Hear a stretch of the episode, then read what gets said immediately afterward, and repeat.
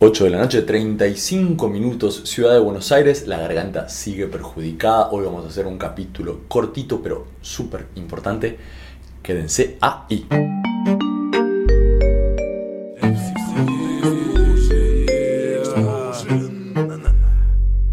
Голова как булава, как маятник из молота Кивает под бинток, папа, пока тело молодо А Что еще делать-то? Ведь неплохо так No, lo lamento, hoy no hay ni siquiera tiempo para la presentación completa. Sé que varios hicieron el comentario que no les gusta la presentación completa, pero por ahora la calidad artística de todo esto está reinando. Con un poquito la garganta perjudicada todavía, hoy quería hablar con ustedes de un tema cortito, así ahorro garganta y ustedes no se pierden el video del viernes.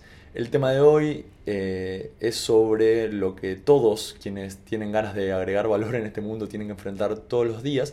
Es un concepto que, digamos, relacionado con lo que venimos hablando eh, en los últimos cuatro capítulos, tiene que ver con las ventas. Es un, es un concepto que se saca de, de las ventas y no, no tiene una buena traducción. En inglés les dicen, le dicen buoyancy. Buoyancy, que como digamos el sonido lo indica, tiene que ver con una boya, tiene que ver con flotar, eh, está relacionado con todas esas cosas que nos pasan, que nos tiran para abajo y que nos empujan para arriba. En ventas en particular, que es de donde viene el término, buoyancy tiene que ver con la entereza emocional que necesita quien se dedica a vender para lidiar con el rechazo. Vender es ofrecer y ofrecer es lidiar con el rechazo. La gente te dice que no. Y la estrategia para lidiar con, con el rechazo tiene componentes varios. Primero, cuestiones de técnica, exclusivamente técnica, que ahora vamos a ver eh, cortito. Pero además de actitud. Si yo voy a vivir el rechazo de la manera en la que estamos acostumbrados a vivirlos en Occidente, en la sociedad machista del siglo XXI que nos toca, y el rechazo es difícil. Convivir con el rechazo es difícil. Llevar adelante una vida con rechazos es difícil. Llegar a casa después de todo un día de hablar con gente y que me hayan dicho que no 1934 veces y media porque alguien empezó y yo lo corté en mitad de palabra, es difícil. Entonces, eh, de las ventas viene este, este, digamos, esta capacidad, este, esta competencia que hay que desarrollar de flotar. ¿Por qué flotar? Porque el hecho de que nos rechacen no nos tiene que hundir, ¿bien? Pero tampoco tiene que dejar de importarnos. Ahí está el pequeño equilibrio que hay que tener en cuenta, que, que hay que saber ponderar. El rechazo tiene que ser algo que nosotros tomamos y que soltamos, o sea, que, dejamos de, tener en cuenta, pero no nos tenemos que volver refractarios frente a la opinión de quienes nos dicen, mira, tu producto no me gusta o no lo quiero por estos motivos. O, o- o no por estos motivos, no, no tengo motivos, pero tu producto no quiero, no me gusta.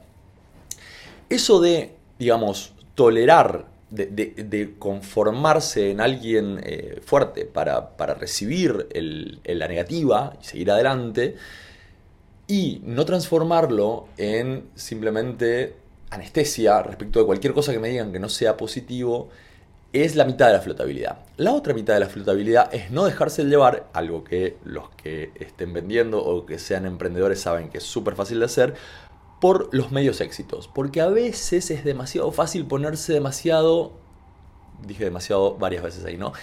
A veces es sencillo, digamos, darse aires rápidamente sin que haya ningún justificativo ahí. Sin que yo lo pueda digamos, ju- eh, sí, justificar. La, la palabra es justificar. Entonces, cuestiones técnicas. La primera cuestión técnica es, después de una conversación comercial que terminó en rechazo, yo voy a necesitar no hacer de esto un documental.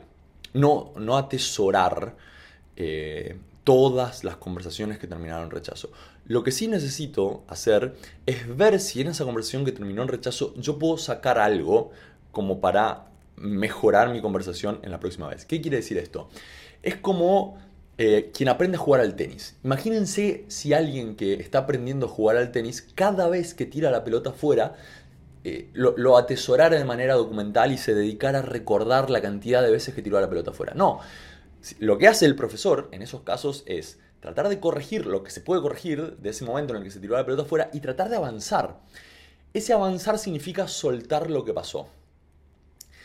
cuando uno está emprendiendo, cuando uno está tratando de agregar valor, son infinidad de cosas las que, van a salir mal, ya sea por relacionarnos con otros o no, por, nuestra propia culpa. Y uno tiene que tomar rápidamente, si hay algo que, se puede extraer de todo eso, y seguir adelante. Eso es una cuestión absolutamente técnica. Y la segunda, obviamente, hay actitud de por medio, ¿no? Si, si yo soy de aferrarme, va a ser más difícil.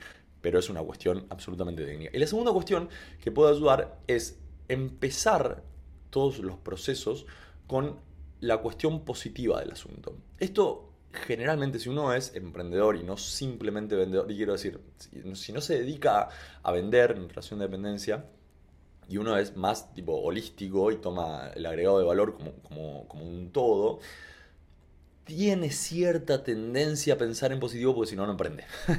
Digo, salvo que yo los haya logrado convencer en estos veintitantos de capítulos. ¿No dije la cantidad de capítulos? Capítulo 25. Resori.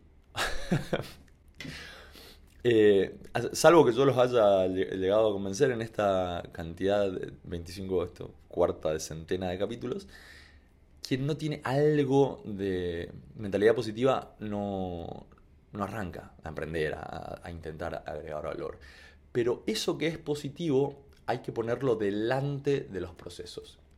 En términos comerciales es más fácil de ver, porque uno dice, bueno, mira, yo me voy a tomar esta conversación teniendo en cuenta todas estas cosas que pueden ser, digamos, geniales si salen bien. Una cuenta que puede evolucionar, gente que me puede poner en contacto, otros productos que puedo hacer upselling o, cross-selling, relaciones que puedo armar entre clientes para agregar valor adicional, todos los positivos que tienen que ver con la conversación comercial particular. Bueno, eh, emprendiendo requiere un poco más de toqueteo, pero el concepto es el mismo. Así que ahí está, la competencia del buoyancy no era la idea en estos pocos minutos hacer un gran una gran tesis acerca del buoyancy. Búsquenlo, buoyancy, sales, eh, en inglés. La mayoría del material de, de, esto está en inglés. Hay un montón de ejercicios para hacer, hay un montón de cosas que se pueden entrenar, pero nada como probar, probar, probar, probar, probar y entrenar el cuerpo. Sepan que lo importante es que no les sea algo refractario, es decir, que a mí no me importe cuando, cuando me va mal, pero sí tener la habilidad de no hundirme cuando me va mal. Esto sale todos los martes y viernes. Si recuperamos la voz, van a volver a ser capítulos entre 10 y 12 minutos. Em, nos vemos por aquí, por YouTube o, por eh, iTunes o por Spotify o donde sea que escuchen esto. Compártanlo, suscríbanse. Nos vemos por acá. Chao.